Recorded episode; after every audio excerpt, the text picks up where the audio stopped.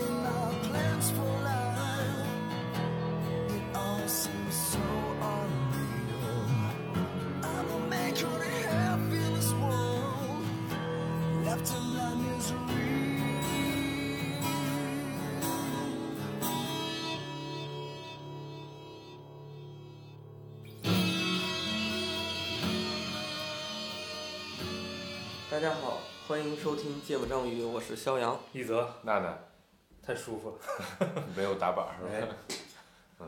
呃，好，我们回到三个人录音啊啊，这个，紫云的热度差不多了，不蹭了。哎，是是是，关键也没蹭着啥。对对对。嗯。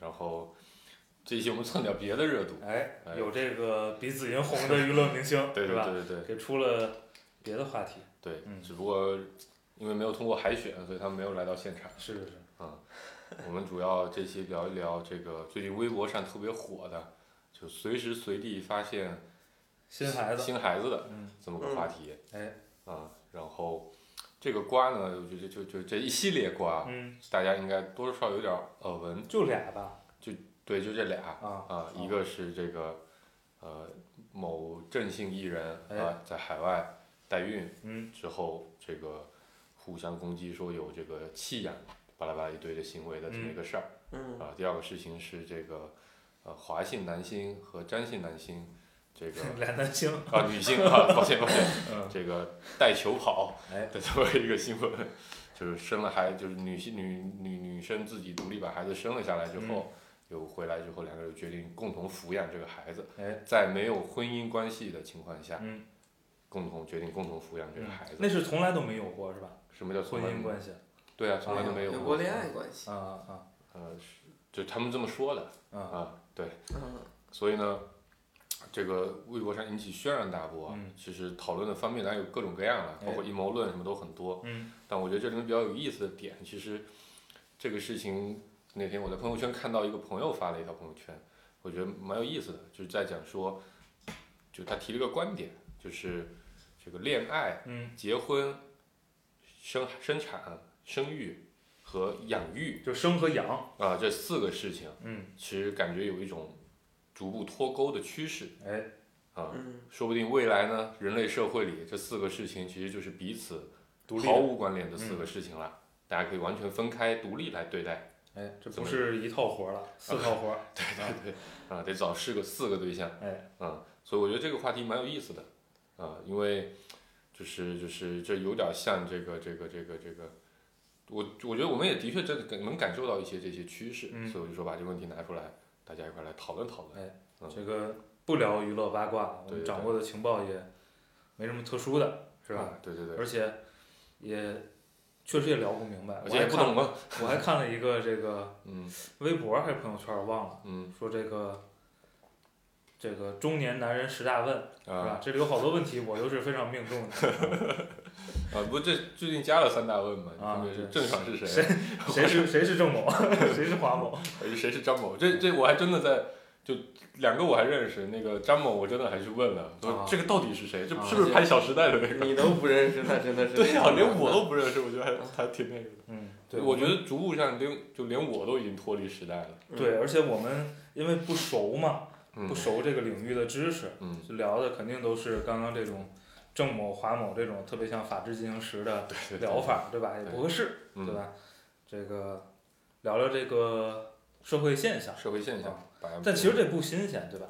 你说啥不新鲜？对咱来说是嗯比较新鲜的，但是在发达国家你是说代孕这样的事情不新鲜？不是，就是在这几个几个事情独几个立开来。动作嗯啊不不关联嗯，这个事儿，至少我们在欧美的明星里面，是见过蛮多的。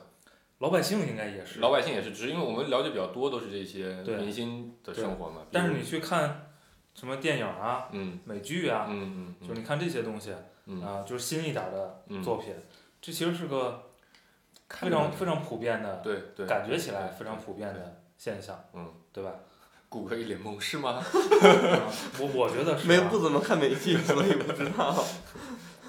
但这个因为咱们毕竟在一个特定的国家社会环境和嗯文化背景下边啊，对咱来说确实是，冲击还比较大，对于大家的这个这个传统的观点来看。嗯就刚才你一讲，我就想起那个布拉德皮特和安吉丽娜朱莉嘛，嗯，对吧？他们应该也是生了自己的孩子是吧？还没生，他都是领的啊，吧？那但是他领养了好多嗯好多自己的孩子，啊，然后然后对吧？这就特别像那个这个动保协会的广告语，嗯，用收养 代替哎买卖，哎，嗯，对他们就就然后他们下期也分开，就是还是共同抚养这些孩子，嗯。但他们自己的婚姻关系就离婚了嘛，嗯就也没有什么婚姻关系了，嗯，但我也不知道实际上这几个孩子现在抚养在一个什么样的状态里嗯。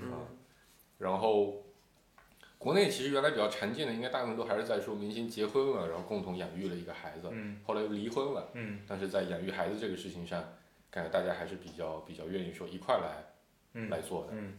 嗯，对我们我们在过去十年，嗯。可能二十年，嗯。是吧？逐步接受的是还是按照这个顺序下来，嗯，但是呢，后来某些状态有变化。可以分歧，可以有岔路，哎，嗯。对，这是这个事儿，我们花了挺长时间嗯去、去接受的，嗯。对吧？那现在呢，我也不知道普遍的接受水平是什么？到什么程度了啊，但是我觉得在相对这个这个发达一些的地地区啊，然后一些这个教育背景比较好的人口啊，嗯我觉得接受程度应该还可以还可以，啊。对，但是这个话题我们也，就这个观点我们也说过好多次了，嗯对吧？咱咱们是一个构成这个比较多样的，这么一个、一个社会社会环境、嗯啊，然后有很多人口应该还还是在比较传统的这个流程里边，对吧？对啊对，所以我我们要不要先给复习一下传统的流程是什么样？哎，嗯，顾哥，顾哥，顾哥，你觉得？嗯你觉得在你现在的理解里，嗯对吧？比如说恋爱、结婚、生孩子和和和和养孩子这几个事情，是一个什么样的关系？哎呀，这个关系就很简单啊，就是、就是两个家庭里边派出两个代表，啊组装了一个新的家庭，然后都是这个家庭的事儿了，嗯。然后这个家庭是不能破碎的嗯。啊，所以呢，从结婚开始，嗯。一直到生孩子到养孩子，嗯。都是这个家庭的事儿。嗯。然后一旦破碎了呢，就相当于，呃，就不完整了，嗯就它可能就变得非常糟糕嗯啊。这是我觉得传统意义上，它不不仅是它本身的生活会糟糕，还会导致整个社会的这个或者身边人的一些不好的评价嗯嗯啊，所以会给这个这个这个家庭里面所有的当事人造成很大的压力。嗯所以这个这我理解这是传统的流程啊，嗯就是你一套顺下来，嗯。然后呢，可能原来的那两个家庭还会为这个新的家庭做很多的贡献，嗯。就是负很多的责任。嗯。啊然后呢，呃，在稍微发达的一些城市里，呃，可能有部分的这个小的家庭会觉得，从这个恋爱到婚姻这个阶段断了是没什么问题的，就相当于这不是一拨人，就或者说可能我喜欢的不是我结婚对象，这个都已经很合理了，嗯，就在在发达城市这是非常合理的一件事儿。这事儿在哪都合理。还 有还有不合理的地儿吗？有啊，有啊，在我在我觉得在广大但应该不是特大面积的了吧？我觉得，我觉得还是大面积觉得，就是你喜欢那个人才跟你结婚才是合理的。我觉得这肯定不是。不就是或者换者换个表达，就是就是我更喜分手？我更喜不不不不是这这么个点，谈恋爱当然可以分手当，然对啊可以分。而是说我我谈了那么不我不管我谈过几个恋爱，里面可能有一个人是我最喜欢的，嗯，那我最应该跟他结婚，这个肯定不是个普遍的传统思想，啊，但这不是特别传统啊，对吧就比如比如你说的传统，比如说往前再这么说吧，门当户对是个传统的思想，对，这这么这么简单理解就对了吧？啊，嗯嗯，那你刚才说的不就是就是就你喜欢的那个人不门当户对啊。所以就结不了婚，就是你觉得这是啊，对对对对对，所以对是这个你你觉得这个这个大家现在是啊能接受还是不能接受？就是现在很多的发达城市的人就能接受这件事儿了嗯，啊。可能我之前描述的我逻辑我我还要捋一下，你的意思我还是不同意。你的意思是说，呃，我喜欢他，但他跟我不门当户对，所以呢，我就不跟他结婚。啊，对这个事情大部分人现在都觉得是可以接受的，对但在原来的传统观念里是觉得不应该是这样的。是是，你你我我他他他同意了我的翻译，然后你表达一下就我不同意这个观点啊。啊、你觉得应该？我觉得我们主流的声音是，就要跟那个门当户对的成家，嗯就是一定要跟自己特别爱、特别喜欢的人结婚，嗯这事儿是小众的，在我心里啊。嗯嗯嗯嗯啊嗯，你指的传统是指更远的传统，还是说比如在咱们这一代人里的？就咱们这代人啊，哦，哎，这点跟我的认知差别还就你跟顾鲁观点一样啊。对，我觉得大部分人都觉得，呃，追求真爱是一个很重要的事情。但真爱怎么定义？真爱比较简单的定义就是，是我最喜欢的那个人。我觉得追求真爱是个很重要的事情，嗯这个事儿是小众的，嗯，就你说在实践上是小众，还是在心理认知上是小众？在，我哪知道心理认知是啥，在实践上嘛。呃，我这我同意啊，在实践上小众，因为事实上也是这个世界不存在什么真爱吧。但是我觉得很多人都觉得，我一定要找一个我最喜欢的，所谓的真爱，或者挂着真爱的这种各种，不，就我我不同意的点是什么呢？嗯我觉得把这个目标当成一个特别重要的目标的，嗯是所谓的这个发达经济发达地区嗯和所谓的嗯，好教育背景的人口嗯嗯才会有的行为。对对，所以我刚才说嘛，我刚才肯定是我说的逻辑有问题嗯啊。我现在跟我理解我跟一泽的观点是一样的啊啊啊啊，啊！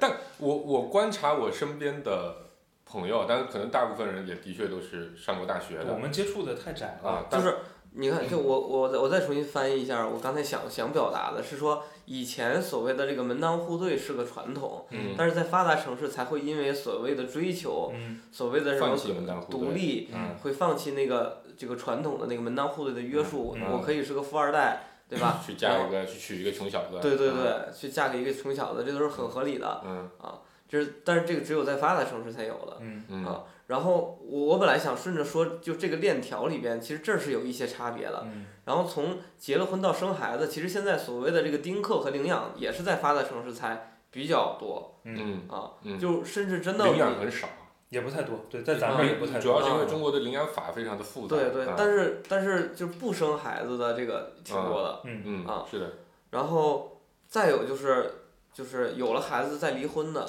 其实现在也很多。啊，这个现在是这个现在是非常多对然后这个呢，我觉得就就是我我这个的感知倒是不明显，就是就是离所谓婚了之后的孩子？对，就是发达地区是不是这种的现象也更多一些？这不一定，离婚更多是吗？这不一定。啊，没统计，不知道。嗯啊，对，但是从从离婚的这个观念上来讲，还是就相对落后的地区，反倒会就是因为几个家庭之间环境或者什么对环境太小，嗯周围的舆论压力太大，导致离不了，嗯这个也是挺普遍的。但是这个我的我也没有数据啊，嗯，但我的直觉呢，嗯就它没有那么悬殊。就在一一发达城市和就比如就咱就看人口，嗯没有那么悬殊，嗯嗯甚至我现在都不确定到底哪个多。比如对离婚的接受程度，就是嗯彻底接受不了，或者说很大程度上接受不了离婚这个事儿的人口，嗯是不是比能接受的多很多？这我是怀疑的啊！嗯，我甚至怀疑他可能一线城市的人更接受不了离婚。不不我不不不是这意思，我意思是可能现在全中国的人口里，对离婚这个事儿很难接受的，可能只有三四成嗯嗯啊，嗯嗯就可能大多数已经能接受这个事儿。嗯我的直觉啊，嗯嗯嗯嗯嗯。对就是但我的直觉只感觉不是的，这不知道嘛，咱也嗯都没有数据嗯啊。就是就我自己，就我身边有离婚的朋友是有一些的，啊，然后呢，有孩子离婚的，呃，也有一些，不是很多，但是呢，其实我觉得大家的心里都还是比较的介意的，嗯就不是说不是说别人介意他的这个身份，嗯嗯而是他自己对自己的评价还是会变低的，嗯就他还是会觉得我拥有了一个不不不不不那么完美的、不那么理想的就是婚姻，如果我们把这个门槛定的很高，嗯叫做坦然接受，啊、那我觉得这比例肯定还是比较小的。比较小的，啊对的对的。但是说愿意选择离婚这条路的人，那现在肯定是变多了很多了嘛。对，北京按之前统计的数据，应该是叫叫离婚率，应该是百分之六十七十。这个数据是怎么来？就是每年离婚的人数除以结婚的人数，也就是说每年比如说一百人一百对结婚，差不多有六七十对的人是要离婚的。这个数据大概在咱们上大学那会儿，就十年前，差不多是三十多。嗯。那这个数据也是遥遥的领先于其他城市，嗯就北京是最高的，然后是上海，然后大城市明显的高于这个小城市。这个主要跟房产政策有关系。啊，这一部分啊一部分是的，嗯但但我觉得还是有一部分那个那个点，就还有一部分可能是就大大大城市人结婚人也少，嗯，对吧？大家结婚的都晚，然后这个跟那一样嘛，啊，结婚晚他离婚也晚啊？没有离婚的是存量市市场啊，结婚的是增量市场啊，对，反正不一样。反正根据实践，他算的是人次，根据实践来的这个数据呢，嗯比如天津嗯，现在预约就得预约到三月底，离婚四月？份才能约到预约。很火爆，对。就是就是排队，而且就多个民政局都是很晚啊，嗯，啊。不这之前不是说这个疫情这个隔离一结束之后嘛，这个嗯民政局结婚的和离婚的都爆满，嗯都，要预约三个月以上对，啊。但是你看这个事儿啊，就是其实最开始我就想说这个话，嗯就是它本质上所谓的这四个动作，嗯，其实就是结婚，一个动作是吧？就这么一个是法律承认的。是真正关键，或者说就真正起变化的。嗯嗯嗯哎，我还真不这么认认为，嗯嗯，我觉得只有生孩子的那个阶段才是产生变化的。不那个，我觉得咱俩说的变化的角度不一样啊。嗯嗯我是说，其实区别，所谓的现在能接受的这些情况，跟之前的所谓传统的情况的最核心的区别，就是结不结婚，嗯嗯嗯对吧？嗯因为他不，他是个说白了在这个流程里，它几乎只有它是个人为规定的刻意行为，对，嗯对吧？谈恋爱，自自然发生的。啪啪啪，生孩子，然后大部分都不受你控制。对，就就说白了吧，这个事儿不需要文明，对吧？不是特别需要现代文明，对对对？吧？那婚姻呢？我只是说谈恋爱可以不太文明，这不文明的恋爱我还没咋谈过呢。婚姻呢，它是个制度，嗯，然后呢，而且而且这些东西就是说白了它是有明，确动作的。嗯，对，而且就是说，你说谈恋爱也好，你说就就啊啪啪啪也有明确动作，不好意思。正常的那不一定，对吧？这个正常的，呃，我我们就先说大多数啊，嗯或者说，操，这个词儿怎么把握啊？就是主流就不能这么说，啊这词儿都不这个对啊。统计比例上的大比例，哎普通的，对，就是就是统不能普通对对应特殊，对统计口径上的这个大比例。大比例，嗯对吧？就是正常的，太难了，讲知道吗？正常的异性相吸，嗯对吧？你到了这个岁数，嗯你的荷尔蒙水平、你的激素水平决定了这个事儿，对吧？嗯这个东西它亘古不变，嗯嗯，对吗？嗯婚姻呢，是你有了这个相关的法律、社会制度、经济问题，社会特定时期的一个特定的法律法规，嗯然后呢，所以说其他的东西是不太容易变的。嗯但婚姻这个东西，随着大家收入水平啊，啊大家的独立意识啊，嗯然后这个社会的福利水平嗯等等这些东西的变化，就变的就是这个，嗯对吧？对因为但过去它成为了这中间可能决定性的一环。最核心就是这是个起点。对，两个人要决定结婚了，才能开始谈恋爱。对就更早之前是这样的，对吧？对因为甚至你结了婚都还没谈恋爱呢奔着那个，去的。对，然后结了婚才能啪啪啪，结了婚才能生孩子，对然后必须是在有婚姻关系下才能共同抚养孩子。但这不完全啊，其实，在更古的时就更古就比较比较比较那个古旧中国，其实本质上孩子是从属于这个家庭的，或者更极端一点是从属于男方家庭的，嗯对吧？因为这个这个过去的这个宗族制就是这么个规定。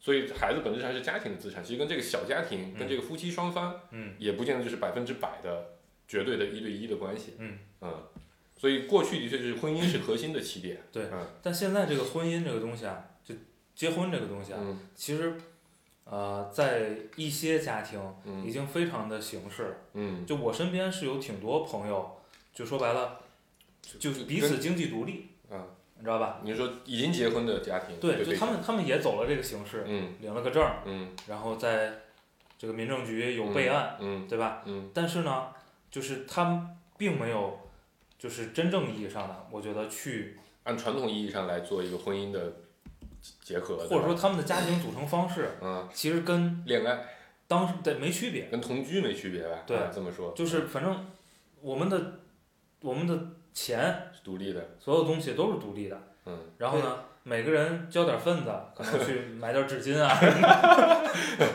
付这个个房租房贷那就的是吧？那就无所谓了，就是洗洗手液啊，什么对，就是有就当我请客，对我请 客，今天就这，这位今天这位室友请客垫费，我我我身我身边是有 A A 的，啊，真 A A 是吗？对是有一个人做统筹列出账单，然后大家一起来分这个账单。就是比如这个公共基金，家庭的所有的花销，对吧？咱俩每个月一人出五千啊，从公共账户里走啊，啊就，从这儿花，从统筹账户里走。对，就是 那两个人一起吃饭也是从统筹账户里吃是吧？那也许也许就是比如今天纪念日是我请你哎，所以就是从我的账户里。就你说好我请客，啊，对？吧？那就请客，对吧？这个就是咱家出去吃顿，这有点像咱们当年咱们仨同居时哎，候的样子。对这个比如今儿就是没有谁请客，今儿就是家里出去下个馆子，嗯那就从这个基金里出，嗯啊嗯嗯，就是你说这种形式的家庭，它本质上跟那个，我觉得，有，嗯我觉得就跟这个现在就是标准定义下那个婚姻，其实也嗯，没啥关系，对对。对吧？但其实从法律层面，他们俩真要分开，但是他们如果有额外签订协议的话，另说啊。啊如果他们没有额外签订协议的话，其实从法律层面，他们的财产还是共有的，啊，对，对吧？他们真要分开的时候，你对方发现我操，这个财产变得不是 A A 了啊是，啊，这个大家注意啊！如果真要走这条路的话，要额外签协议。对嗯，但是但说实话，我不是特别理解，嗯就如果我我选择这样的方式去生活，嗯嗯，没什么意义，你结婚干嘛呢？就领一证干嘛呢？啊，是是，所以啊所以我身边有很多朋友就是反过来的，啊，你知道吧？就是就是两个人可能也谈恋爱谈了很久，然后一起生活了很久，可能大学毕业之后，大家在一个城市，可能就一起同居或者干嘛，就一起生活在一起。然后可能这个过程有好多年，七八年、十来年都有。那这个时候，所有人都觉得他们已经就是一对了，而且这么多年也经历了很多事情，也并没有分开，证明两个人都有传承久，有一起生活下去打算，就哎也不可能换个对象来结婚了。说白了，嗯小概率，非常小概率换个对象来结婚，但他们就是不领证。嗯，那在他们的想法里，就是这和领证又有什么区别呢？对对对，就房子可能也是一块买的，房租也是一块付的，生活的钱也早都放在一块来用了，但就是不领证。对吧？我觉得这个就变得又又是另一个角度来想，就是他们觉得结婚好像和恋爱也并没有区别。就是，所以现在我我那天那个听到一个观点，嗯就结婚现在唯一的区别就是可以离婚，知道吧？就分手可以分得很正式，对吧？就结婚的价值就是可以离婚，嗯，可以从法律层面上把我们俩摘开，是吧？对，嗯就就它唯一的意义就是这个，嗯但我另一个点啊，我自己观察了很久，顾哥怎么都愣神了呢？嗯，在思 考我，在思考，就是我身边的很多朋友，领证的核心动力基本上就不不外乎两个原因：第一，要生孩子了，嗯，因为需要一个准生证，哦。啊、夫妻双方都有的话比较好办，要不然就有去办什么单亲妈妈，这个听起来就很怪嘛，而且感觉对双方的心理状态都会有所不，影响。主要现在现在的政策水平嗯，确实不不就是就是那单亲妈妈是可以做的，是，嗯，但是就是它各种流程啊它不那么友会很复杂好，，对对对对对，包括说你将来孩子报户口、上学都会不太友好。第二个，呃大部分的问题，尤其这个在一线城市会更常见一点，要买房子，嗯两边一起共同出钱，或者共同还还贷，嗯或者这房子将来要一起共同住，嗯，这个时候我们要商量一下，这个这个这个婚前财产还有婚后财产这个东西怎么来规定？哎，我们可能需要一个结婚，肯定不会聊那么细，但反正结了个婚，大家就知道这个事情落听了，嗯啊、靠谱了。只但只要没有这两个的动力啊，大部分人对领结婚证这个事情都是能拖就拖，无所谓。嗯啊、除非家里有比较明确的压力、嗯比较明确的要求，嗯，才会有。其实更多的时候，大家都觉得不是很有所谓，所以它已经退很大程度上退化成一个一个合同，一个一个行政行政的事儿了，对对对对对，对吧？嗯就是为了让某些流程啊、别的东西变变得正规简单，啊，你要不然你们俩自己签这合同吧，对太费劲，还得找律师，得花钱。它就相当于一一公证处，对对对啊对对对，就就刚才就说回来，就是我刚才说这个恋爱很久却不领结婚证的朋友，其实他们会有另一个观点，就是如果领了结婚证，我要跟他分手会好麻烦嗯啊，对吧？这个这个很多财产我们就得我们就得有个离婚协议，嗯明明确确的写好说我们两个人的财产怎么分割之后才能才能去离这个婚。嗯。呃我想原来分手，我扭头就走，把我东西一搬，然后我钱留在我卡里就是我的，嗯。对方还可以打电话过来说渣男把我的钱还给我，嗯。对吧？你看那时候我给你买了 iPhone，欠了我一万五，你得给我还回来，对，变成这种模式来，但这个东西都变得比较自由，嗯。不那么的绝对。但你在结婚了之后，这些事情都变得很绝对啊！你当时买 iPhone 的就是我们家庭的共同财产，你不能这么来分割，对吧？那属于消费。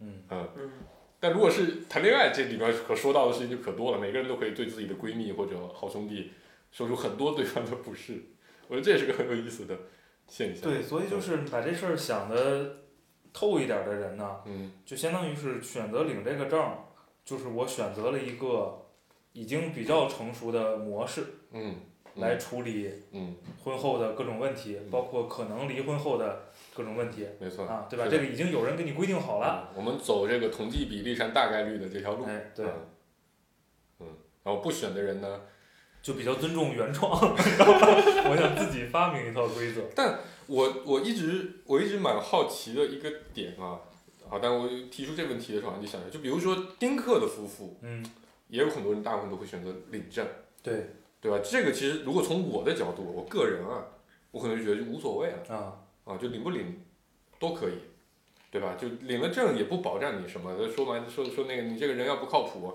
对吧？你真真真真真把你往死了害，你也没办法，对吧？你你你你你你你不领证，你还就看说自由度高，但其实好很我身边有几对丁克的夫妇，嗯都是领了证的，而且是在比较早的时候就领证，可能比如二十五六岁，其实相对来说是结领证结婚年龄在咱们这个群体里比较早的嘛，嗯他们都会很积极，就在我看来比较积极的去领了这个证，嗯但是呢，坚决的不生孩子。嗯，最大的一对夫妇应该有四十二三的样子了，啊，我觉得这个需要找个机会，采访一下，访单做一下是吧？就是你你领这个证的动机是啥？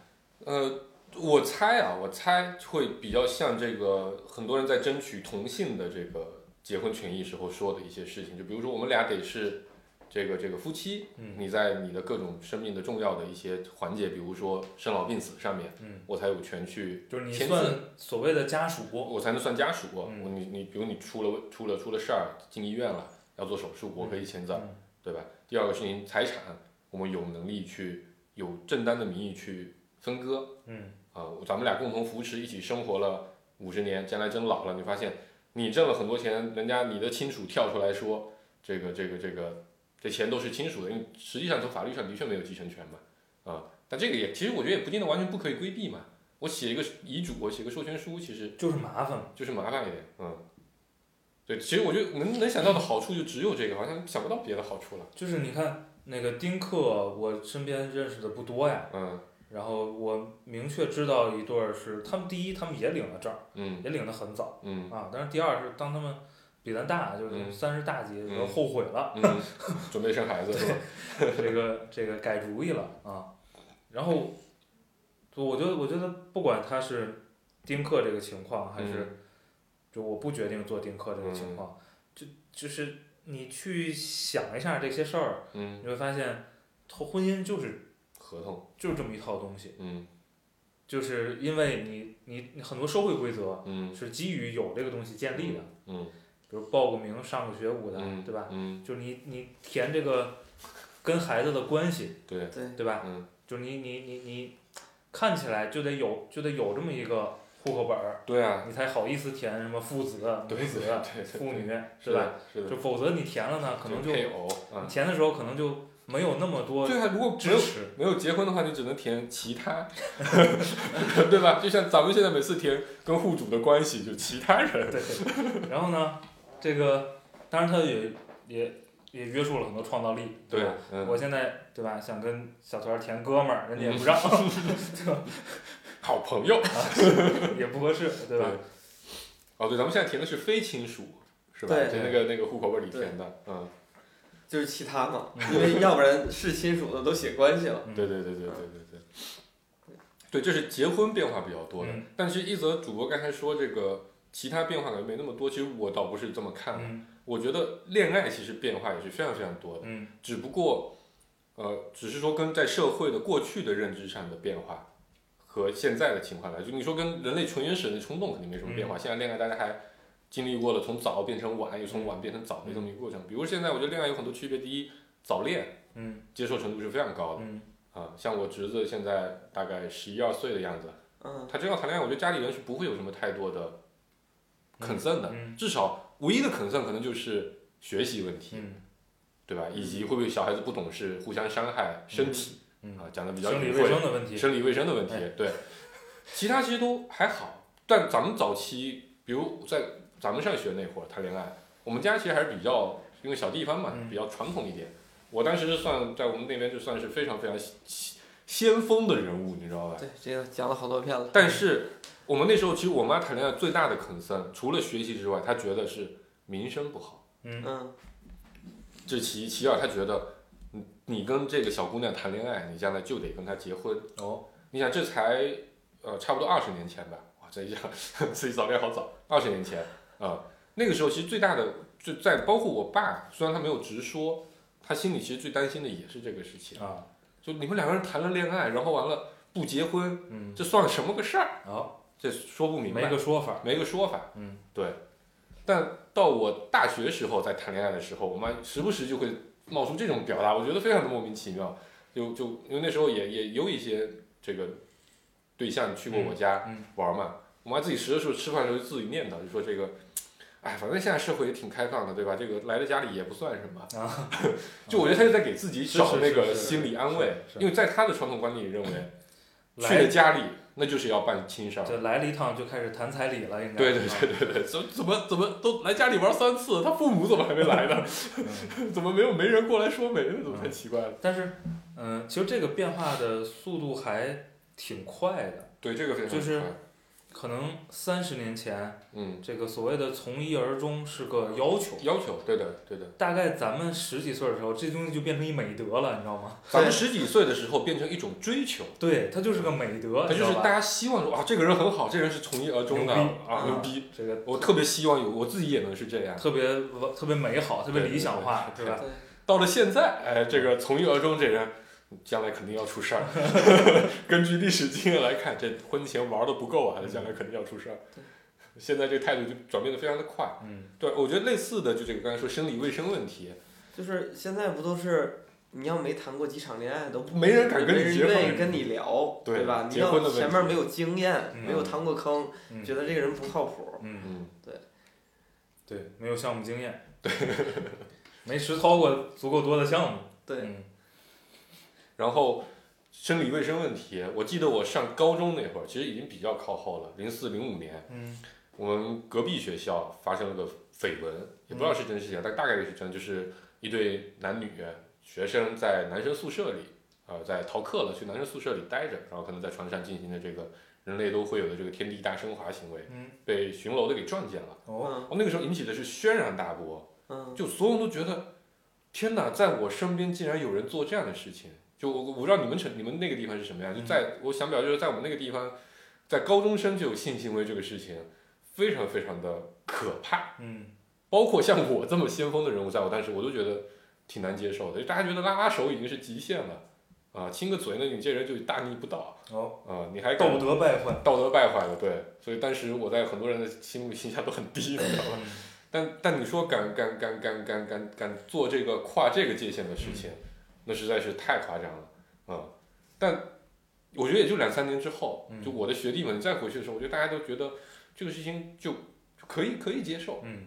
现在就变成哇塞，这人有点儿有点儿落后了，哎。竟然高中毕业了，没有没有没有过这种想法，但这个基本上，呃，我们我们在这个事儿上基本上就是，比如跟不知道啊，我们没在嗯西方国家生活。过，跟影视剧作品里的西方国家对，基本上是在追赶的态势，这个态势，嗯。对吧？就是你去看，去看，比如美国对啊，就有很多那种高中剧嘛，就是讲高中毕业典礼上的事情，对啊一定要一定要发生这在高中生里是个非常重要的话题，对吧？嗯。我操！非常重要的仪式，而且嗯。对大家八卦的是说，我去那谁谁谁现在是一个没上过生理卫生课的人，对吧？这这是一个很丢脸的事情，很丢脸的事儿对，啊。是的然后然后好哥们儿会和好姐们儿会帮着一块儿，制造机会。对对对，嗯去创造这样的机会嗯，对吧？因为我就尤其在做二楼的时候啊，当然，其实在这个事情上，二楼上面也有也有过很多的辩论嗯啊，有的人就说我我仍然遵循传统，我有这个处女情节，嗯因为当对应的表达说呢，因为我自己也对自我也是这样要求，哎啊，这个是比较常见的一个表达，就是我就不接受婚前性行为嗯嗯啊，不要说处女情节这么这么 old fashion 的东西，嗯嗯我就不接受婚前性行为，我觉得性行为只能在婚后才能进行，嗯也有一波人。但，也有很多人现在觉得说，那无所谓，你这是你的选择，我有我有我的选择，嗯也 OK。我身边有很多人在高中就传世了，也无所谓。而且你这是这是在重点重点大学里面，如果你去微博上去观察的话，你会发现这个情况就更加的普遍了。嗯就几乎我觉得啊，可能如果你去差一点的高中，就是这个这个生源普通一点的高中里面，可能这个事情百分之六七十，嗯我有这样的概率。女生比例不知道，但男性的比例就在男生的比例里面是非常非常高的。这个现在我我我不知道舆论环境是什么样嗯，但应该至少不会彼此谴责了吧？对对对啊对，但应该还是有一定程度的，我理解还是有不少的荡妇羞辱这样的事情啊存在，应该还是会有的。啊，毕竟中国幅员辽阔，啊人口复杂，嗯，我觉得大规模的应该还好。对，所以我觉得恋爱其实变化是非常大的，所以也就进而导致了这个我刚才说的只同居不领证这个情况，其实在大城市也很常见，嗯，然后我身边其实也也知道不少的朋友，他可能也不愿意接受这个亲密关系的束缚，反而去寻找这个更开放式的这种嗯这种这种关系嗯。啊，其实也也有很多，而且我觉得至少在我那个朋友圈里，大家聊起来的时候，大家都非常的 坦然的接受这个事情，啊，对，所以就是我们我们说到这个，因为这还都是嗯，两个成年人之间的事儿，对，对吧？嗯。或者两个青少年之间的事儿，嗯，对吧？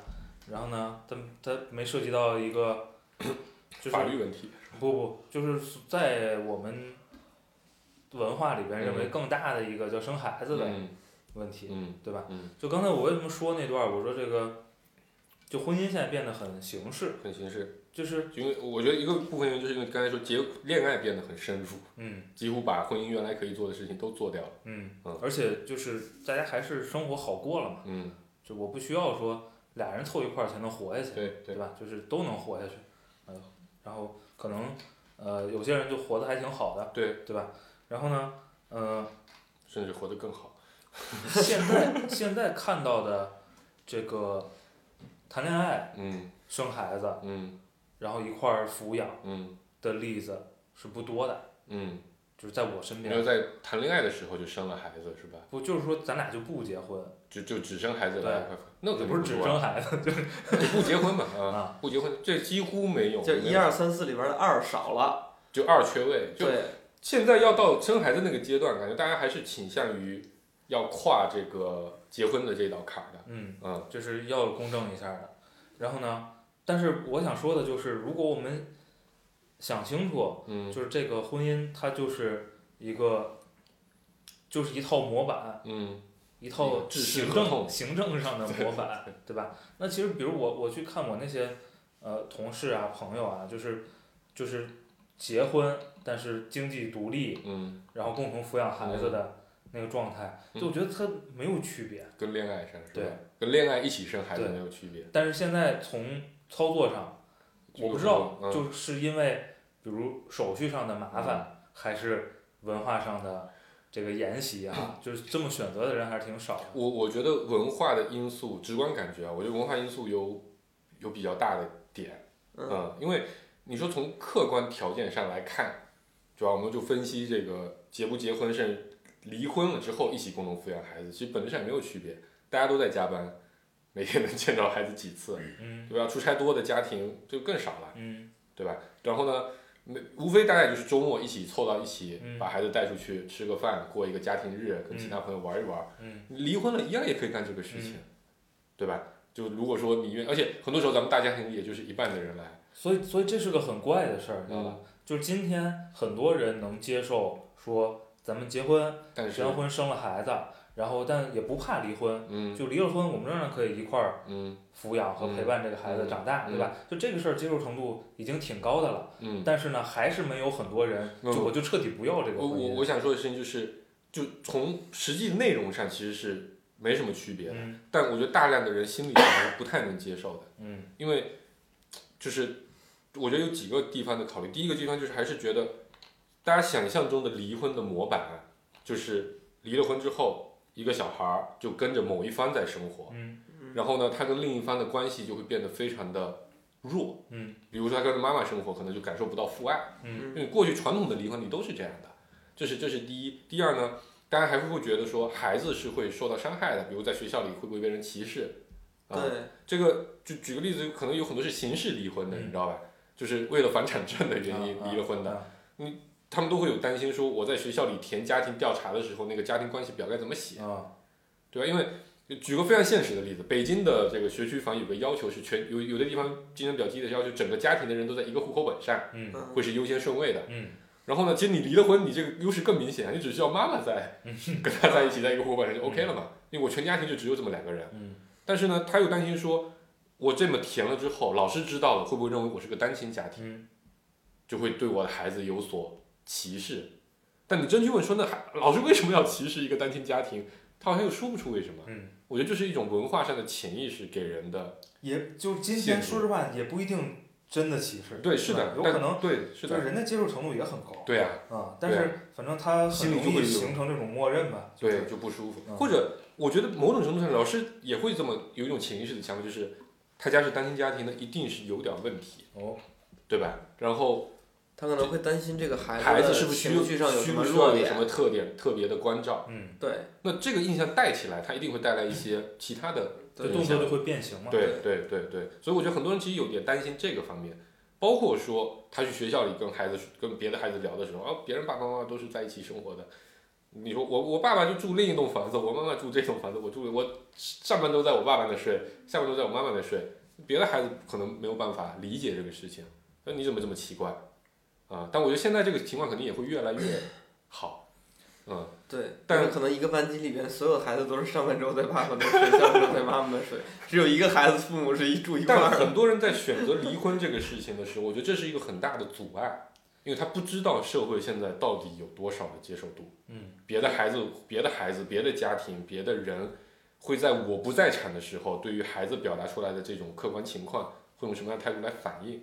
我有很多人是担心这个事情。对就是你呃，怎么说？我们抛开这个，就抛开说的这种担心啊，我们看实质，嗯其实实质上它变成了一个是人跟人的关系的问题，没错对吧？嗯，就是互动的问题。家庭从法律角度完整，嗯对吧？嗯父母关系处得很糟糕，嗯，跟子女的关系处得很糟糕，没错，这种例子也比比皆是啊，，这个非常多，嗯对吧？超大。然后？呢，从法律上家庭所谓的不完整，嗯但是呢，大家关系处理得很好，嗯，然后这个孩子得到的爱也很多。对、嗯爱和这个关怀都是非常足够的，嗯这种例子也不新鲜，嗯对吧？也嗯不是那种凤毛麟角的个别的情况，嗯，就这个事儿其实不难。不难想透，对，对吧？是的。他到最后是你们到底是什么人，对吧？你们到到底什么怎么跟？大家相处？对对对，你到底怎么理解这层关系？嗯然后我其实就我们想象一下，今天没了，就婚姻这东西就没了。没了，从这社会上就消失了。嗯，这个民政局都裁撤了，呃，呃以后只承认血缘关系，只要有血缘关系，你需要有抚养责任，其他都没有。啊其实没什么影响，嗯影响的是可能这个这个，比如比如一些公共部门，嗯对吧？政府相关部门大家流程嗯，要变东，西可能需要更新一下对啊。可能不是出示结婚证了，而是出示这个出生证明了，哎，啊，这个血缘关系证明了，嗯可能会变成这个样子。但我刚才聊到这，我在想的另一个问题是，我觉得大家现在对离婚这个事情啊是比较害怕的啊，嗯我就用这个词，呃，我觉得跟过去大量的离了婚之后，孩子嗯，孩子也好，家庭也好，这个结果不是很好，对我觉得是有很大影响的。对，那过去为什么会是这样呢？因为那个是最极端情况才会离婚。是。那那对我我就我就是跟你之前说的那个有有点关系啊，就你之前说以前的离婚，往往是这个孩子可能跟着父母的一方，跟另外一方就很弱，嗯就几乎几乎除了打钱没有什么联系了。啊很可能连钱也不打。对，就是会导致说这个小孩儿他确实只有一方的关爱，就是这会导致确实在性格上那为什么会有一些现在离婚的人就可以接受双方还是能？就是大，因为大家发现了之前对孩子会造成不是这样的一些问题。我觉得不是这样的，我觉得这就是比例问题，因为三十年前、四十年前，离婚是一个从文化上更被拒拒绝的事情。更被拒绝的事情，嗯。所以那个时候仍然会走向离婚的那一小撮人，就是关系糟糕到嗯。最差的程度，对吧？我看见你就想弄死你，然后，所以你所以被打上所谓的离离异的家庭都很惨的的的的成年人和嗯孩子，嗯。他本质上不是因为离异，本质上是因为打了这些标签的人都是关系处的极端差的那些人，嗯。然后这个东西被大家记住了，嗯。这这俩就是人嘛，对吗？我们就嗯简化这个嗯模型，简化结果就是离婚，孩子就会很惨。落入一个很惨的状态。嗯。那么到今天，其实大家不需要我看见你就想弄死你 就可以离婚。离婚，对吧？可能就是我们我们觉得我觉得你赚的不够多，咱就离婚了。各式各样的原因，对对对，但是呢，啪啪啪不和谐，离婚了。对呀、各式各样的原因，但是呢，那个等号嗯，还是还在停留在原来那个样对，在这两三代人里嗯还是深入人心的，所以就会把这个情况还是去关联上，但显然已经不是了。嗯嗯，是这个我我我我身边有个很不少的例子，呃，可以分享啊，因为我在中学的时候就有一些身边的关系不错的朋友遭遇过这样的事情。嗯当时我印象比较深的几个点，就就像你说的，我身边当时因为离婚这个事情闹了特别特别久的一对呃亲戚吧，中远远房亲也不算太远房吧，就反正一对亲戚闹得非常非常，的确就像一泽跟主播刚才说的，就是看见对方就想弄死他，嗯真的就是就但那个时候的传统关系又不允许他们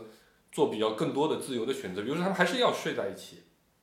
就房子很大，但是就得睡在一起，然后从这中间的某一方就觉得极其的痛苦，嗯因为他别人一问说你跟你老公还睡一起吗？不睡一起，这个事情在社会舆论上就也是不可接受的，嗯就社会也把他们俩给限制住了。嗯然后这后来他们大概在小孩子初中的时候离婚了，离了婚之后，孩子非常的痛苦。嗯孩子非常痛苦的原因，其实我是很我在那个时候，我觉得我已经表现我是不太理解，因为他的原因就是爸爸妈妈为什么要让我被打上啊离婚的这个标签？嗯嗯其实就他妈妈是个脾气非常火爆的人，然后他爸爸是一个性格非常蔫的人，嗯这种家庭在过去的那种嗯中国社会里，其实经常会出问题嘛。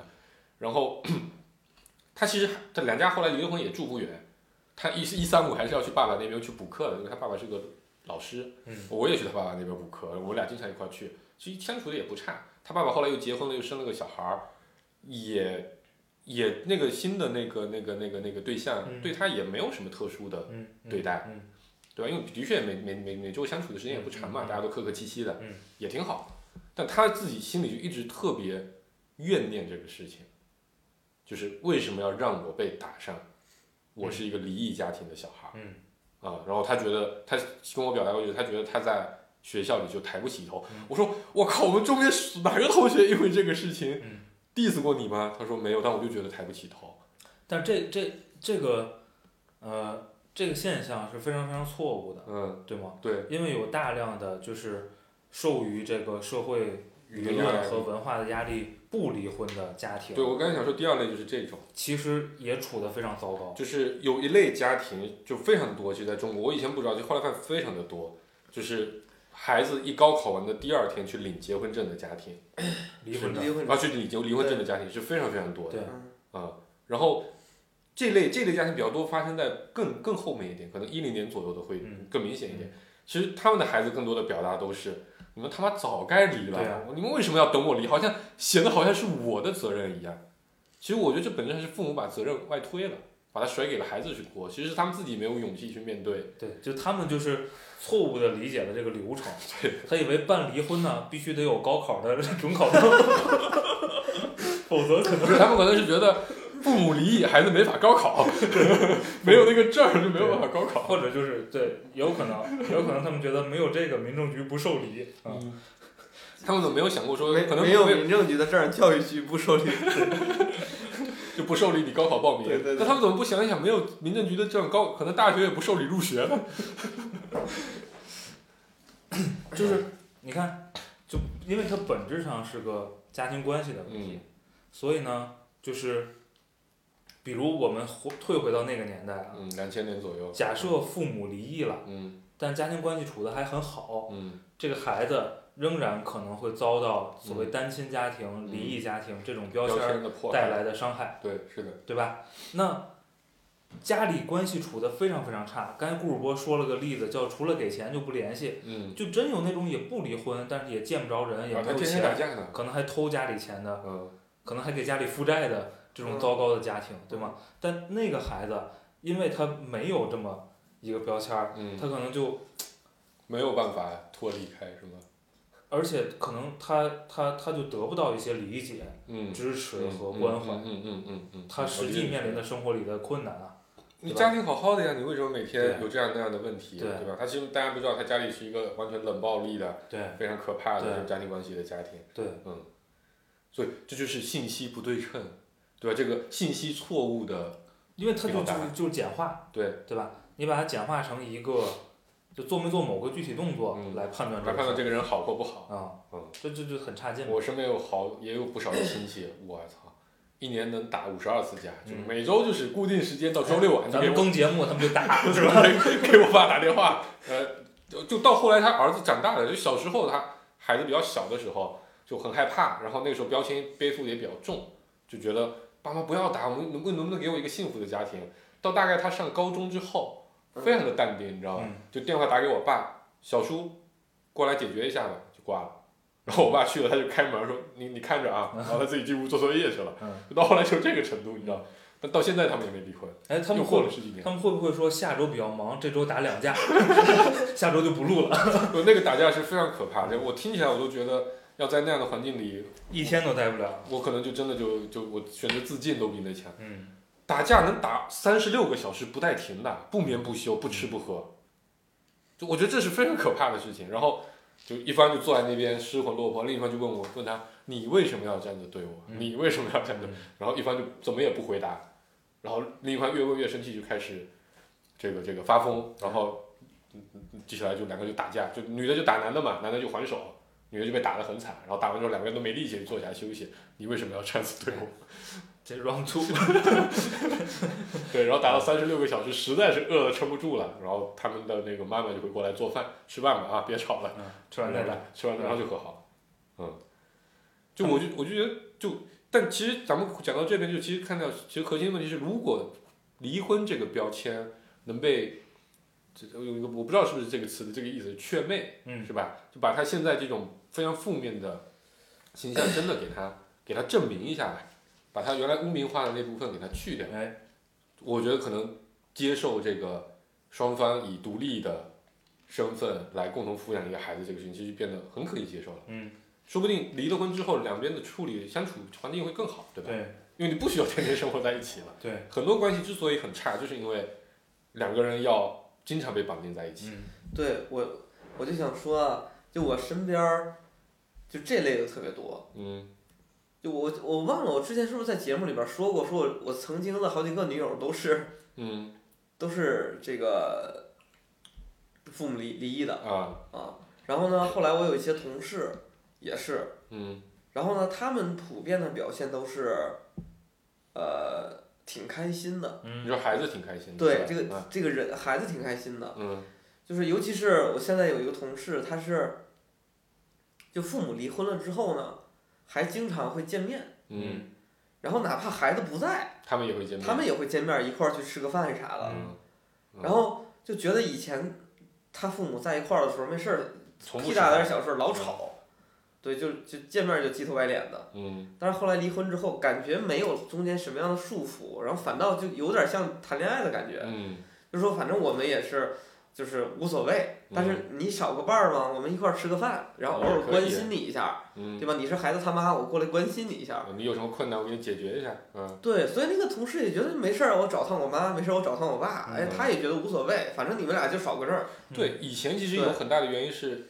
就是比如我觉得曾经肯定会有这样的场景，就是孩子去找了，就我跟着妈妈生活，我就找了爸爸，我嗯，们回去之后妈妈肯定就急头白脸的，嗯，或者我跟爸爸生活，我去找了妈妈，就说你怎么可以去找他？你这是背叛我。对，所以就是我觉得觉得说，如果说父母之间没有什么特别大的仇、特别大的怨，该离就离了，是吧？对，离了其实是没什么太大的事儿对孩子伤害是挺小的。对就是这个需要，还是说看是什么人啊，对吧？大家要想清楚这个事儿，对吧？嗯就是我和你的关系，嗯，跟我和孩子的关系是系，独立的。他对他他没关系。嗯，我觉得其实刚才我在聊那个我那些离婚家庭朋友们，我发现其实大多数的时候，家长其实本质上为什么会这个事情变得很糟糕？我觉得大多数的原因都是因为把家长的责任甩在了孩子的身上。嗯比如说刚才这个不离婚的这个事情，很明显就是因为我们俩没有办法面对我们要离婚的这个事实，我们俩会被这个，于是我把借口放在了孩子身上，嗯对吧？我是为了你好，这样我就没有责任了嘛，是你的责任，嗯，我就自我安慰就 OK 了。哎，责任推脱。对自我自我的攻击就减少了，这是一类。第二类呢，离了婚了的关系还很差的，很多时候其实都是因为我把孩子当做对对方的一个报复，嗯你不能去见他，嗯。你见不着他，嗯。你就很不很难受，你很难受，我就开心，嗯。所以呢，还于我就限制了孩子和另一方家长的见面、嗯。交流、交往，嗯。那孩子肯定会不开心，因为他肯定是孩子肯定希望有更多的支撑系统越好嘛，哪怕不是爸爸妈妈，也可以是爷爷奶奶、姥姥姥爷都可以。但你切断跟爸爸的联系，本身也切断跟爷爷奶奶联系，或者切断跟那边的姑姑、叔叔、伯伯的联系，嗯，说那边。说不定那边有很爱他啊，的人，是是是是，对吧？但？是当然也也有可能是好事儿嗯对，因为我们我们花了很多时间去讨论离婚问题，前面三个事儿啊，嗯。对吧？谈恋爱啊，嗯。结婚啊，生嗯孩子，嗯。就是我觉得现在最就这些其实已经经过了这么几十年，的演变，可能至少二三十年的演变，对吧？现在大家呃，不管是分了几种、分了几嗯。层的认知，基本上也都到这个水平了。嗯，现在比较极端的矛盾，确实是这个生所谓的抚养的问题啊，啊，就是今天咱俩把孩子生了，但咱不养，嗯，这事儿很大，是个非常非常挑战。就这还是一个没怎么被充分讨论、没怎么被接受的一个情况，嗯对吧？那个，我觉得这是这次的这个瓜嗯带给我们要要新去研究和、嗯和讨论的这个问题。对吧？然后我因为这个事儿还特意去查了一下中国的法律，嗯咱家的法律是没有弃婴罪的，嗯就没有这个名词儿嗯啊。咱们有一条叫做遗弃罪，嗯，它针对的不是刚出生的，婴儿，嗯不不只是婴儿，嗯就是包括婴儿、老人，就没有生活自理能力的嗯人，嗯，然后你拒绝履行你的赡赡养义务，嗯，嗯，这个本身是有罪的，有罪的嗯，但那个量刑呢很浅，几年还是几个月？五年吧，五年以内，五年以内，嗯，就最极端的情况，可能一般都判不了这么久，判五年啊。啊，就你想他写在那儿的一定是对对，就是上限对吧？极天花其恶劣的情天花板况才会，啊嗯，情节非常严重，嗯啊，嗯，就就是从法律上其实是，嗯，嗯在管啊，嗯，但是它不是个十恶不赦的事儿啊，但在这个在文化上，这绝对是个十恶不赦的事儿，对吧？对，因为中国过去的社会其实还是以大家庭为单位来组织的，对呀，所以包括说什么，像微博上讨论很多惯性权的问题，嗯对吧？继承权的问题，包括说这个这个这个，呃，哎，刚才还想说什么？伦理的问题。伦理的问题，孩子要养的问题，就是它其实都以家庭为单位啊，传宗接代的问题，嗯对，它其实都是以家庭为单位的。那这个孩子是家庭的资产，你家庭不管，你本质上就把这个东西外化，嗯，变成一个社会的责任。中国其实因为原来就是以家庭为单位的，所以它必须整个社会都强制你要求在家庭内部把这个问题解决了。嗯所以就算你自己没有能力养，就其实也经常出现这种情况，我身边也有，就是父母没有太多的能力去履行这个这个这个父母的职责。比如我我我生了个小孩儿，然后呢，这个经常出现我我身边的例子啊，我不是说经常出现，我身边的例子就是老婆跟人跑了啊，可能老婆本来就比较爱玩的人跟人跑了，不不管小孩了，小孩可能一岁刚出生就跟人跑了，然后爸爸呢也的确这个工作能力有所缺失，人可能也不是那么聪明，嗯，然后呢就养连养活自己都难，又好吃懒做，这种时候大部分这样的小孩会怎样？会被接济到大伯嗯或者叔叔家里去养，嗯，对吧？就基本上中国的这个态度还是以我一定要在家庭内部哎，把这个矛盾给化解掉，你不能把这个责任丢给社会，嗯，这是过去中国这么几千年的传统，一直都是这么来讲的。嗯嗯嗯所以我经常会，我经常会问我，我遇到好几个朋友都是，他说他是独生子女，然后去去他家或者在他家打电话说，哎，为什么你有个弟弟？嗯我这弟弟是我哪个哪个亲戚嗯家里那个留下来的，嗯就一直在我家生活。嗯啊，然后他爸就是偶尔过来看看，大概这么个情况，这种是挺多的。但其实现代，我觉得到了今天这个时间节点，中国的一线城市，其实家庭这个单位变得非常的脆弱，嗯。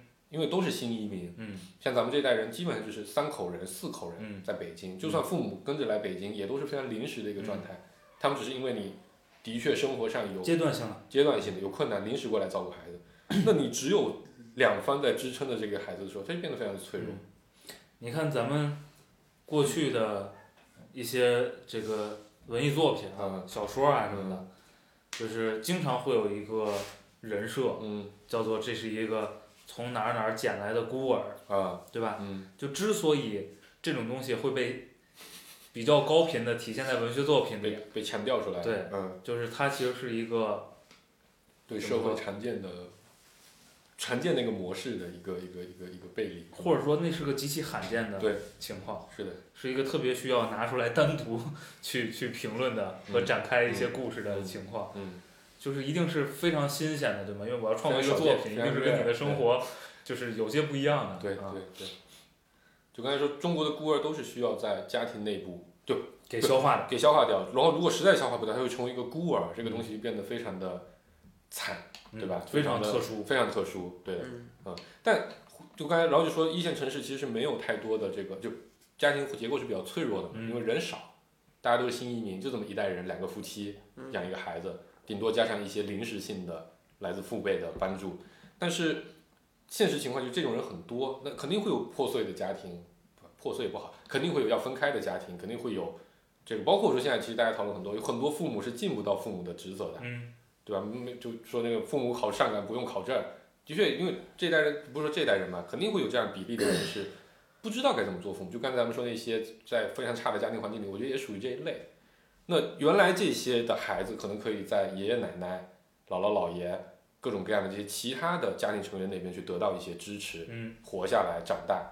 那现在其实这个也很弱，嗯，那家族没了嘛？对啊，所以我觉得这个时代，其其实我们现在接下来真的养育问题也会被重新拿出来讨论，可能会激发出一种新的模式，对吧？怎么说句话，有没有一种新的吃百家饭的模式，嗯，对吧？现在好像还没有看到这样的一个，这个又变相的把，你你你去看发达国家的实践，嗯，它的实践就是拿社会福利，去解决这个问题嘛，对吧？然后再加上领养，对，嗯，就是就是现在走出来的路嗯，就是这样的。但那个也被诟病很多，对。其实因为比如福利院里各种不见光的事情、嗯黑暗的事情，包括说寄养家庭都很惨，因为一样的，对吗？福利院就是西方作品的一个西方文学作品里 很常见的一个环境设定，应该是还是从教会那个地方衍生出来的一个机构，对对吧？嗯，这也是跟他们的传统文化啊，这个息息相关的。不管是一些超自然能力也好啊，选个特工培养啊，对对对对这基本上这都是生源。啊，最近那个什么皇后弃兵、嗯后羿弃兵，不就是孤儿院里出来的一个女的吗？嗯但就我觉得到了这个今天，就怎么养这个问题，虽然我们在刚才说是一个中国人现在还非常非常底线的一个一个还没有办法被接受改变的一个状态，但我觉得接下来的十年二十年，可能在这个地方还是会发生一些松动的。因为这个东西很简单，我们还是动物，嗯对吧？嗯我们刚才也说了，你这个谈恋爱啊，嗯。这个发生这个性行为啊、生产啊，嗯，这都是就是我我们的本性，对，对吧？那这个你在自然界如果出现了弃婴，嗯。就是父母都不想养，嗯。那么也就两种情况，嗯，一种是他就挂了，死了，嗯。这是大多数情况，对吧？在一些群居类的动物，对。智慧相对高一些的，对，也会存在说一块儿养，集体养嘛，对吧嗯？这个当年的母系社会，就哎对新兴的那些母系社会，对对，什么大象，呃最典型的，嗯对吧？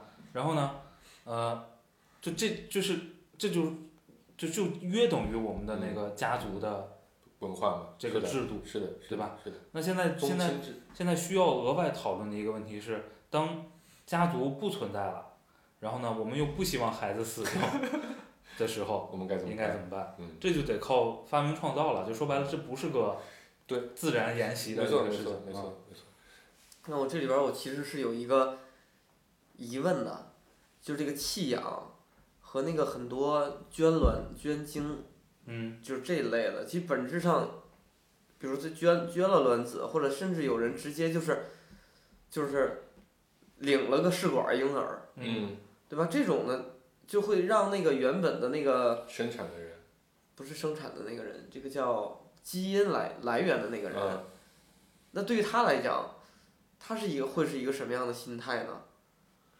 对吧？我我把这个卵子捐了，嗯然后可能这世界上出现了一个本质上是我的孩子，嗯，对吧？就跟他们去做这个 这个郑某去做的这个试管婴儿一样，嘛对吧？？嗯这个不一样，就很就是我觉得不一样。我为我先说一下为什么不一样啊？嗯因为我觉得这里边有两个决定，嗯一个决定叫做我是不是愿意，或者说我是不是接受我的基因延续下去，嗯对吗？嗯那我可以另外一个决定是我是否决定要一个生一个孩子。对，这两个决定其实是创造一个孩子，对嗯这两这两个决定其实是，呃然后背后的第三个决定是我要不要养这个孩子，嗯嗯对吧？嗯这三个决定其实比较独是独立的。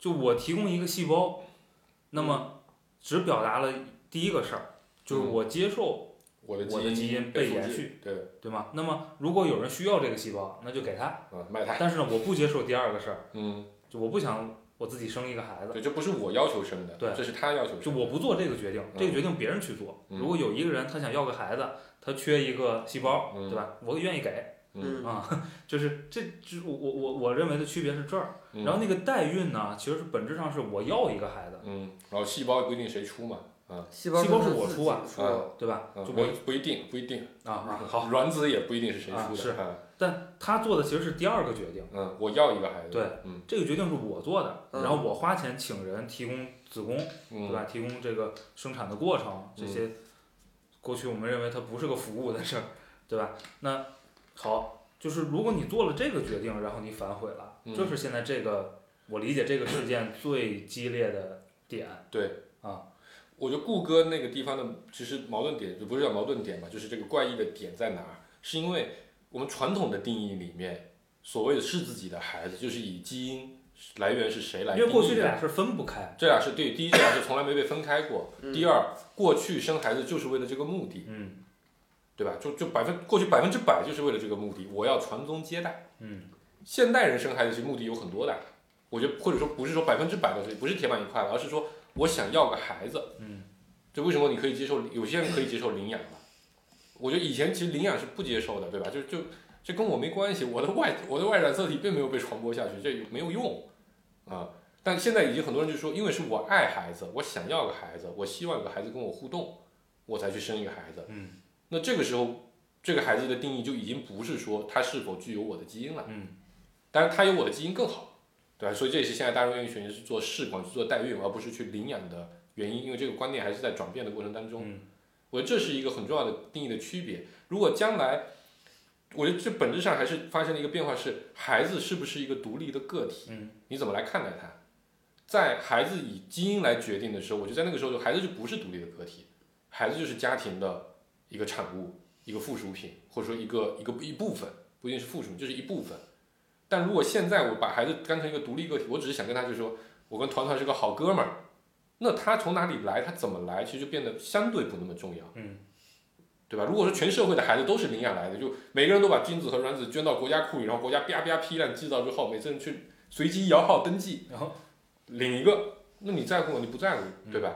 大家都一样的话，那这个观念被打破了之后，你就不会觉得说，因为他不是我的卵子和精子来的孩子，就不是我的孩子。但这个在生物本性里，它要改变可能还需要对非常非常长的时间和就是说动作。技术的突破，这嗯些冷冻啊、试管啊，嗯，这些技术的突破，让原来分不开的这仨事儿，变得现在其实分开了，对，对吧？就顾主播说的那种情况，就是我我我只是愿意贡献一个基因，一个一个细胞一个基因给这个社会，嗯那我不愿意做这个决定，要不要这个孩子出生，嗯别人去做，跟我没关系。是的。就这个事儿过去肯定是不成立的，我觉得他做不他现在成立了，为什么做不做这个孩子出生的决定这么的重要？我觉得现在还有一部分就核心原因，就是因为它是跟养育是连在一起的。对所以对，现在所以他谁决定他生，谁就得养他。刚才说了三档的事儿，嗯对吧？我贡献一细胞这个现在已经和。我决定生嗯，这俩事儿现在是。拆得开的。对，然后呢，我决定生和我不要就？我我我不决定生，但是我要养，嗯这事儿也是相对拆得开的。清楚的。就我就领养嘛，它本质上说句不好听的，它跟领只狗 就没什么没有本质区别，对的。对吧？那现在就是，如果我做了第二个决定，我决定生，不管是我生的还是我代孕生的，嗯那么我有没有资格决定不养？嗯，如果我有这个资格，那么这个义务，就就说白了，这孩子咋办？嗯，嗯，这个责任应该用什么样的方式转移到谁身上去？嗯，当然我把他送去被人领养，当然是一种做法。嗯啊，对吧？然后或者说变成一种社会福利机构来养，或者所有人的孩子都是社会集体来养，都有可能。我不知道人类未来会发展到嗯什么样的程度。对，就是哪怕有那个你刚才说的后几个选项，但是嗯现在的整个的社会还是不太接受的。在伦理层面对，接受不了这件事。现在连把前两个事情分开，其实都不太能接受，嗯因为其实有很多伦理学家在挑战的事情是，这会导致的问题是近亲结婚，嗯因为你不确定将来你谈了个恋爱，有两个，一个是近亲的，啊就因为你不知道，有可能你的女儿跟你之前捐的那个精子对啊那边的一个人结合了嘛，对，对啊这是有可能的。还有一种是就基因筛选，啊，对，它有这个美丽新世界嗯，那种。就优生学，优生学的对对问题，对对。嗯，就真的有这个。当然有，当然有，说是是什么选了一个什么更优秀的精子嘛，什么奥运冠军，嗯，然后对，然后找去结合嘛，对一个男的找了奥运冠军高学历的，女的，嗯。对一个女的，但是现在的现在的这个优生问题已经，我觉得最核心的困扰已经不是在这个捐精这个问题了，对吧？是改造了，对，现在的问题是基因编码改造的问题。但我觉得，如果说所有人都是以捐精的角度来生的，这个伦理问题还是会很大。当然，现在人也有一种说法，就是为什么你的基因一定要被延续呢？嗯，对吧？大家其实好像也看不到这种必然性。以前是有家庭关系需要维护我的生存问题，所以我通过基因的这条纽带来，本质上是基因，明面上是基因，本质上还是这个家庭关系它。本质上是个经济问题。对，是的，就我们为了在在没有契约精神的年代，为了绑定这个，我设立的家庭这么套对契约嘛，是的，这就是就是孔子的发明嘛。对对对。啊，然后现在我们这个经济基础变了，这个上层基上层组织也是要变的，嗯，所以我觉得这些还蛮有意思的，把这几个问题拆解的还是挺清楚的，嗯，所以我觉得对结婚有困惑的，我觉得恋爱大家现在都基本上都不太会有什么困惑，对结婚有困惑的，对生孩子有困惑的，对离婚有困惑的，包括对离婚之后怎么养孩子有困惑，我觉得可以，这里面应该还是有很多东西可以借鉴的，嗯，但就是就是现在最新、最激烈在讨论这个问题，养育还没有特别多的松动的，实践啊，对对。没有特别多的案例可以去去分析。这一期的结论是什么呢？是如果你在一个大城市，爱咋咋地。你谈恋爱、结婚都爱咋咋地，生孩子呢稍微考虑一下，嗯不养呢这事儿很严重。嗯，至少目前很严重。对，目前很严重。嗯这这这，我觉得这就是一个对就是顾主播说的这个是在舆论压力角度，对吧？对对对然后然后回到个人的角度呢，就是我觉得也是这期里边一个观点啊，嗯就是还是关注人跟人的关系。处理好自己和孩子和伴侣的你你关系想清楚这些关系到底是啥，你到底对哪个关系是怎么嗯想啊？然后我刚才想，就是因为没有了家族这个庞大的家庭支撑没有的情况下，大家可以学学我们啊，在以这种哎，组建一个新新新式的家庭新形式的一个家族概念。我就想着我孩子要没人养了之后啊，肯定他们俩得帮我负责我们。也 这个一定程度上在某个特殊的历史阶段，对，呃，稍微的突破了一些做了一些实传践。统的户籍制度。哎，我说的不光是户籍制度，啊我说真的，咱们几个孩子，对吧？家真互相有什么，其实还是有很强的支撑系统的。是是，对，虽然没有真正的亲兄弟，也没有堂兄弟和表兄弟，但他有胜似于兄弟的这么。但你想清，楚这个事儿，嗯这个事儿本质上，对吧？它就是这么个功能性的没错，是的东西，是的，对吗？嗯，互相来支持，有这么个就社会支持，我还是我比较认同，就是有支撑系统一定比没有支撑系统对要好很多。所以有意思的朋友可以刻意去构建一下这样的哎支持系统。嗯嗯，好了，就这样收了吧吧，啊，拜拜。拜拜。拜拜。